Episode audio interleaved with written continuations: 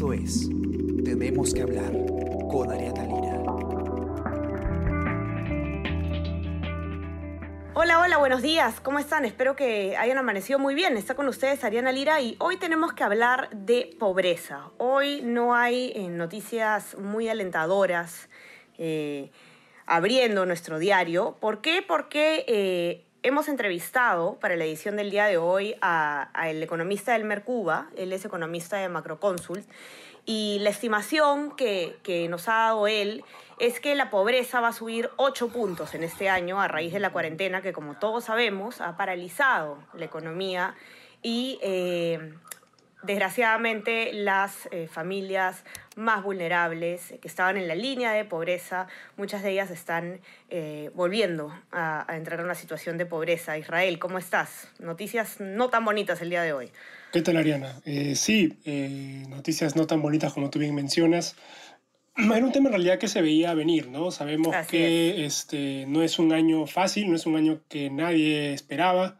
Eh, el confinamiento, el necesario confinamiento para frenar la, la, expansión del virus debía traer algunas consecuencias en el plano económico, ¿no? Debido al, a la paralización de empresas, de las actividades económicas y esto a su vez llevar al tema de la reducción de ingresos en familias y por consecuencia impactar en el tema de pobreza, ¿no? que, que, era algo de esperarse. Así es. Entonces sí, cuénteme. Eh, bueno, para, para, para poner en, en, contexto un poco a, a, los que nos están acompañando en este momento, Israel Lozano, él es eh, redactor de economía del diario y él ha sido el que le ha hecho la entrevista al economista del Mercuba, el, Mercuba ¿no? Y Israel, eh, en realidad, bueno, como como dices tú, ¿no? Esto era una cosa que de cierta forma se veía venir o era incuestionable que íbamos a estar muy golpeados económicamente, pero ya escuchar las cifras con tanta crudeza eh, es impactante, ¿no? ¿Por qué es que va a subir eh, ocho puntos la pobreza? ¿Cuál es la explicación?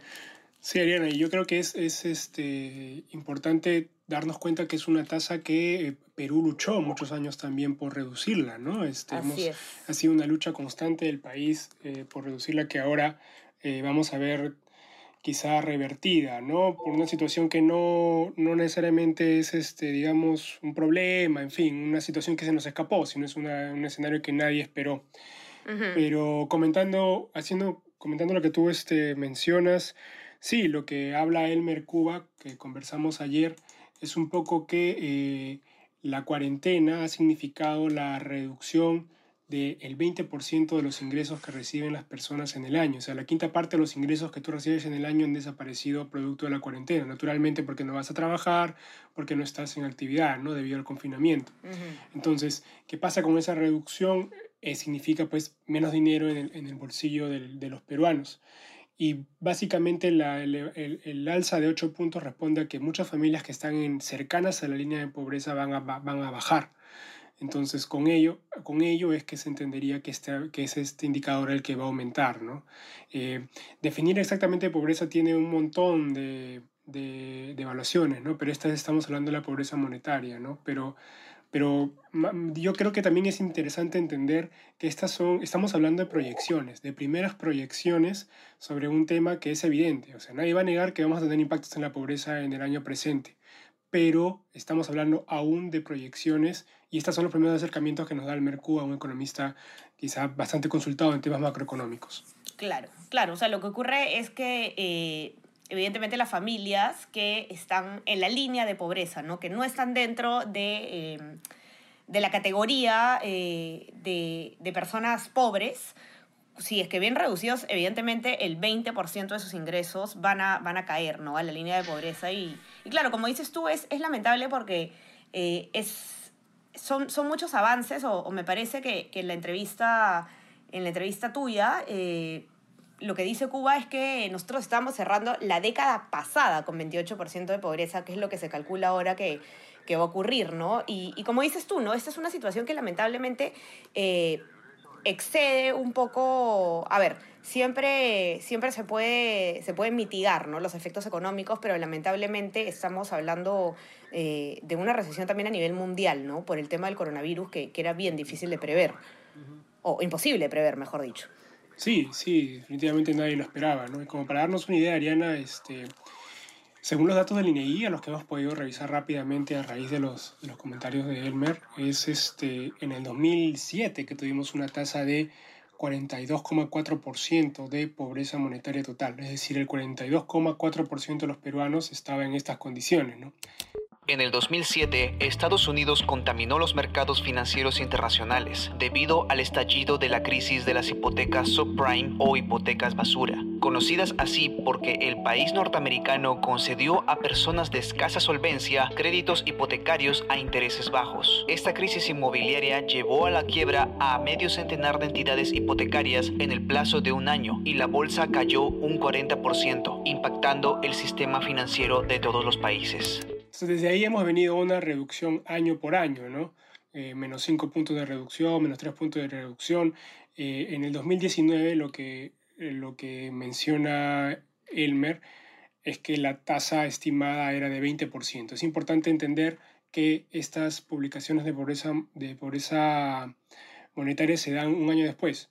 Entonces, la del año pasado, es decir, la del 2019, la conoceríamos este año. Todavía estamos a la espera de lo que pueda decir el, el INEI, pero eh, es la estimación que tiene el mercado cerrado en, promedio de 20%. Y, y, en realidad tendría, tendría sentido porque el 2018 la tasa fue de 20.5%. Quiere decir que habría una, y entendiendo que el 2019 fue un año de crecimiento tenue, no fue un año de crecimiento brutal, la tasa debería estar rondando por ese, por ese lapso, ¿no? por, ese, por ese número, por el 20%. Entonces, ¿Qué es lo que vamos a ver en el 2020? Cifra que conoceremos, repito, cifra que conoceremos en el 2021, que la tasa va a volver a subir. ¿no? ¿A qué niveles? En el 2011 teníamos 27,8% y en el 2010 teníamos 30,8%. Esas son las, la aproximación más cercana que da el economista Almer Cuba sobre la pobreza. Lamentable, eh, es una situación bastante difícil para un montón de peruanos que día a día viven de sus ingresos, que tratan de, de subsistir en un escenario tan crudo como el de una pandemia, creo que sería, creo que es incluso más fuerte, ¿no? Sin duda, Israel. Además, eh, también es, es, importante pensar en, en qué ocurre con, con, el sector informal, ¿no? Que el sector informal del país, las personas que están fuera de la normalidad, para las que no existe la planilla, no existe ningún derecho laboral eh, garantizado, al menos, eh, estas personas, eh, que son alrededor del 70% de la población, no sé si ya lo dije, eh, están ya van a ser, bueno, más de dos meses sin ingresos, ¿no? Eh, nosotros, los que tenemos el privilegio de trabajar eh, en un centro de labores formal, eh, nos continúan pagando, a menos que trabajemos o no, ¿no? A menos que se haya aplicado, no sé, la suspensión perfecta de labores. La suspensión perfecta de labores implica el cese temporal de la obligación del trabajador de prestar el servicio y la del empleador de pagar la remuneración respectiva, sin extinción del vínculo laboral, pudiendo comprender uno o más trabajadores. Pero el 70% de, de, de, la población eh, trabajadora en realidad no, no, está recibiendo nada, ¿no? Eso es en realidad, son, son más de dos meses en las que, bueno, por lo menos los que, los que no han podido trabajar, porque hay algunos, eh, algunas personas informales que de todas maneras están, están trabajando, incumpliendo la cuarentena eh, por necesidad extrema, eh, son, son más de dos meses sin, sin recibir ingresos, ¿no? Eso es súper fuerte en realidad, es súper grave. Y, y, lleva transformaciones del mercado de trabajo tal como lo conocemos, ¿no? Y quizá la parte más golpeada eh, es el, el, trabajador dependiente formal, ¿no? Porque uh -huh. naturalmente es el que primero va a ver restringido su ingreso, ¿no? O sea, Va, va, se va a frenar la actividad. Se está hablando de despidos que este, el Mercuba estimó entre 700.000 y 800.000 empleos perdidos de los formales debido a, a la situación que vivimos. ¿no? Entonces, Desde marzo hasta el día de hoy se calcula que, que se han perdido entre 700.000 y 800.000 empleos. Así es, es una estimación wow. que ha hecho el Mercuba, okay. ¿no? bastante fuerte. Y, sí. y, entendiendo que, eh, qué es lo que va a pasar con estas personas, que es lo que uno se preguntaría después. ¿no? Naturalmente, eh, producto de la apertura gradual que está haciendo el gobierno, la actividad económica va a empezar a activarse, pero entendiendo que la demanda, es decir, las personas que compramos, que en fin, que movemos la economía y se quiere con nuestro gasto, todavía va a estar deprimida, en vista Así que es. los ingresos se han caído, este, no va a ser una, un dinamismo tan rápido como se espera, no es incremental. Y si es que como empresa tú ves que esto va creciendo, contratas en la medida que tu negocio vaya siendo más próspero en función al mes anterior, ¿no? Entonces la contratación también va a estar sujeta bastante a ello, ¿no? y, y, todo este preámbulo es para hablar de qué va a pasar con el trabajador formal que perdió su empleo. Naturalmente va a tener que ir a la informalidad y esperar a que su, la situación de su empresa, su trabajo, o pueda saltar al, al, lado formal. ¿no? Entonces, por ahí es un poco el análisis que se tiene respecto a este tema, Ariana. Eh, ahora también hablando un poco, Israel, de, de lo que mencionas de, de, la reactivación económica, ¿no? que estamos volviendo eh, paulatinamente a, a, retomar las actividades económicas, absolutamente tan necesario como, como ha sido la cuarentena es volver a, a reactivar la economía, ¿no? Y eh, justamente también en, en ha, habido, ha habido críticas, ¿no? Sobre la rigidez de los protocolos que el gobierno está eh, estableciendo para que los negocios puedan volver a operar. De hecho, ha habido idas y vueltas, ¿no? Como con el tema de de la obesidad, que yo no sé si, si lo conversé contigo, el, el, tema de la obesidad. Sí, Ariana, hace muchos días estábamos Fue hablando contigo, del tema ¿no? de la obesidad, que, que justo este, habías críticas respecto al IMC, en fin, ¿no? Sí, sí ¿no? Sí. Que, que, que eh, estaba, el requisito era un poco para recordar que los trabajadores para ir a trabajar presencialmente tenían que tener un índice de masa corporal menor a 30, ¿no? Eh, porque justamente las personas con obesidad eh, son muy vulnerables eh, en caso contraigan el coronavirus. ¿Y qué pasó? Que, bueno, eh, muchos gremios eh, pidieron al MINSA que, que revalúen o que revalúen la posibilidad de por lo menos flexibilizar un poco este requisito. ¿Por qué? Porque en el Perú eh, hay una inmensa cantidad de adultos que, que tienen obesidad y, y, habría, me parece que, que, lo que se había estimado, que, que el mismo Elmer Cuba te lo dice en la entrevista, es que un veintipico por ciento perdería el trabajo si es que se hubiera mantenido eh, este, este requisito y lo que han hecho ha sido flexibilizarlo y ponerlo a, partir de 40 de índice de masa corporal. Entonces, ha habido estos idas y vueltas con, con el tema de los protocolos, eh, con el tema de los guantes, por ejemplo, también que en un momento se, se exigía, en, un primer momento se exigió, eh, se iba a exigir que, se utilicen guantes, pero luego el se hizo una fe de ratas diciendo que no se iba a exigir el, el, uso de guantes por parte personal porque ya ha quedado establecido, ya, ya ha quedado aclarado por el mismo gobierno además que eh, el uso de guantes no es garantía para, para justamente evitar eh, la contaminación, sino que incluso pueden ser, eh, pueden contaminar más, ¿no? Pueden, mm. pueden generar, pueden concentrar eh, mayor, mayores posibilidades de contaminar, ¿no? Entonces, ha habido, ha habido críticas porque por un lado se tienen muchos esfuerzos de Israel eh, de reactivar la economía, manteniendo, por supuesto, eh, el criterio de, salud ante todo, de salud pública ante todo, que es lo más importante en este momento, pero al mismo tiempo eh, alguna, algunas críticas hacia una rigidez que no estaría justificada de cierta forma, ¿no? Entonces, eh, ¿cómo, ¿tú cómo crees que eso podría retroceder o frenar, de cierta forma, alentar el, la reapertura de la economía? Yo creo que lo, lo, lo, primero y lo más importante que hay que tener en claro en este escenario, creo que muchos ya lo han dicho, este, es que no estamos ante una situación inédita, no sabemos cómo enfrentar una pandemia, no, no tenemos ni siquiera conocimiento claro sobre el virus en, en concreto, ¿no? Entonces las respuestas lamentablemente son en la misma medida, ¿no? Es una situación de ensayo y error. Y como país funcionamos de esa forma. O sea, si las normas las da el gobierno, eh, cualquier eh, aporte que pueda hacerse desde el campo de los, de los analistas, de los estudiosos, siempre se puede sumar, ¿no? Y es algo a lo que hace mención este, Elmer Cuba en su entrevista, ¿no? Que nadie es dueño de la verdad. Y que, y que, este, y que en esta situación este, es interesante y es, es bastante positivo que el gobierno da una medida, pero también se rectifica si en caso ve que esos errores están, que, que, que no van, ¿no? digamos, con lo que, con lo que se espera. ¿no? Y hace mención a este tema de la obesidad que tú bien comentabas, ¿no? que, que haberlo dejado hubiera sido complicado porque afectaba al 24% de los peruanos. Y me, me, parece bien interesante también una reflexión que hace Elmer, quizá un poco más amigable a la situación de los peruanos, es que cuán difícil sería que una persona que además de tener obesidad, que, que, esto implica un riesgo ante el coronavirus, también quede desempleado, ¿no? Es una situación, ¿no? Son situaciones bastante particulares que, que podrían este, eh, haberse dejado de lado y lo que él me re, recalca es eso, que hay una disposición a cambiar. Y en concreto... Claro, lo importante es eso, ¿no? Uh -huh, y en concreto respecto al tema de la reactivación, que era un poco lo que comentabas al inicio, Ariana, también, él sí espera que sea, se apliquen cambios a cómo se está dando este, este procedimiento. ¿Qué es lo que ha hecho el Ejecutivo? Ha establecido fases y en cada fase hay una actividad económica que va a reactivarse siguiendo protocolos estrictos de sanidad, de salud, para evitar contagios. Pero lo que cree eh, Cuba es que este no es el camino. Eh, él considera más que se debería haber una fórmula donde apliques esta, esta situación del R de contagio que vemos hoy en día para las personas, para las empresas, ¿no? Que, que, es algo que ya había comentado antes. ¿eh?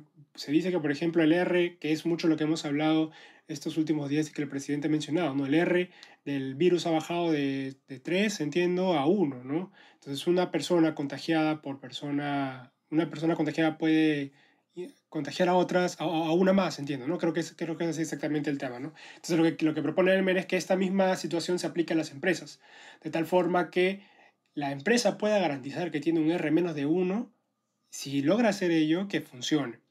Y ahora, ¿por qué es interesante este punto? Porque eso se le llama una reapertura inteligente, según Elmer se ha aplicado ya en otros países, es parte de la discusión que se, que se inicia hoy en el campo económico en un escenario de pandemia, pero además que se tendría en cuenta el tema de las cadenas de producción. Y explico un poco ello. O sea, ¿qué pasa si tú eres una empresa pequeña que tienes el protocolo para arrancar, pero este, y haces un tipo de producto, pero para ese producto tienes insumos, o sea, necesitas comprar cosas para poder producirlo. Pero ¿qué tal si esas cosas que, va, que tú compras todavía no las puedes usar? Porque todavía no están autorizadas dentro de la fase del gobierno para funcionar.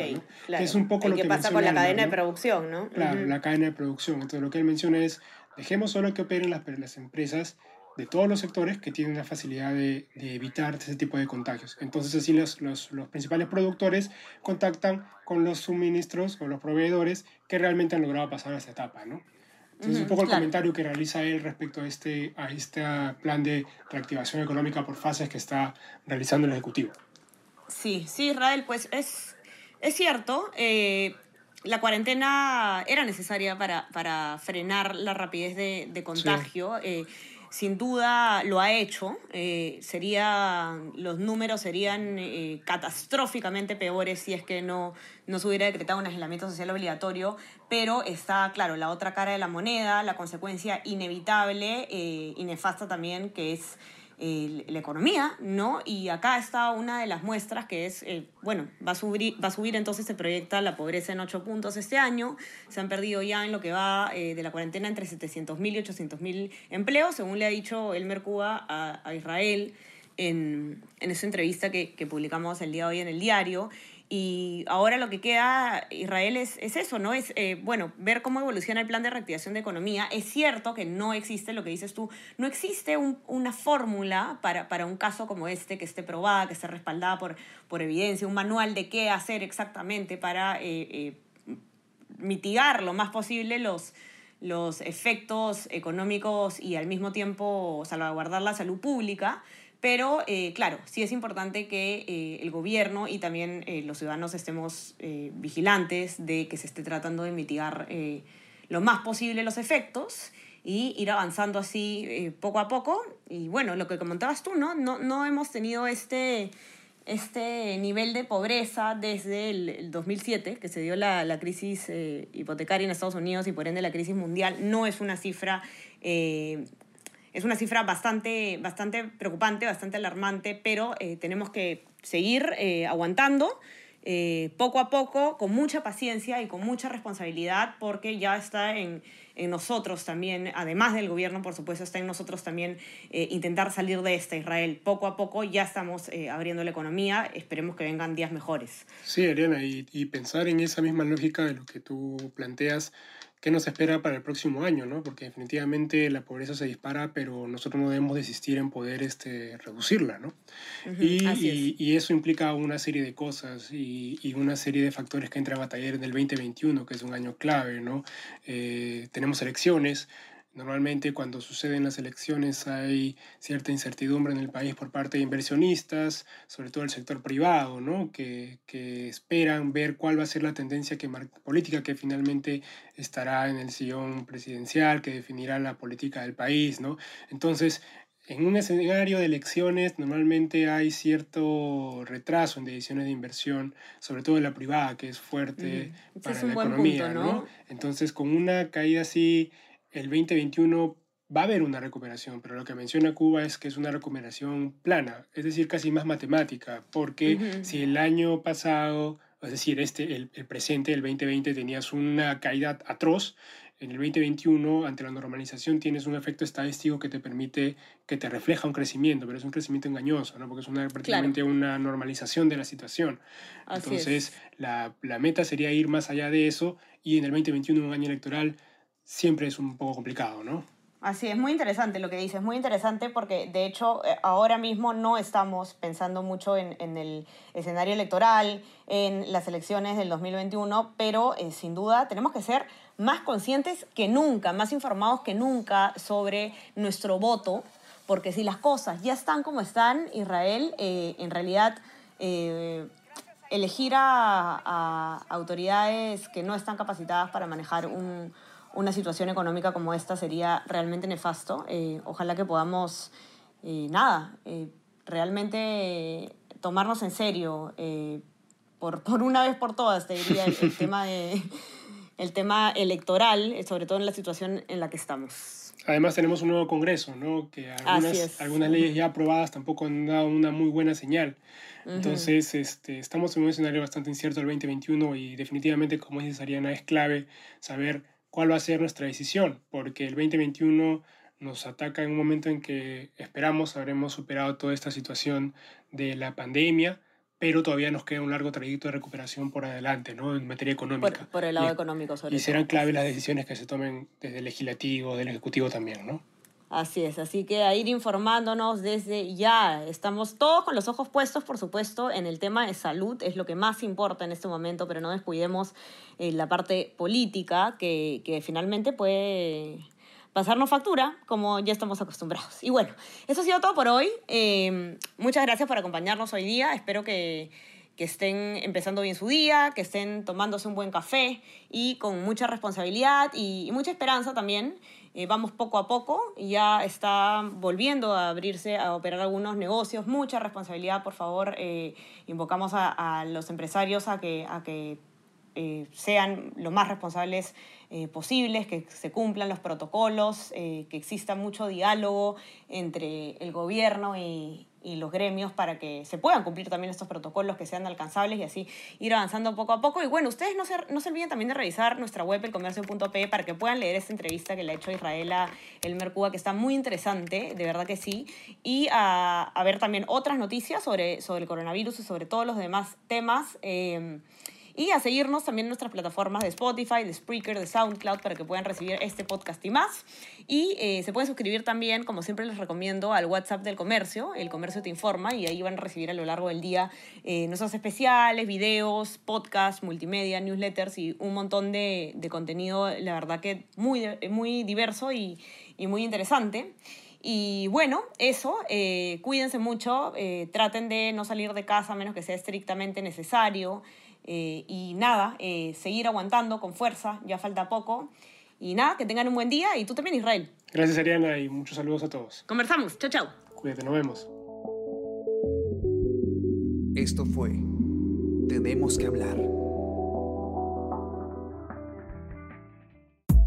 Esto fue El Comercio Podcast.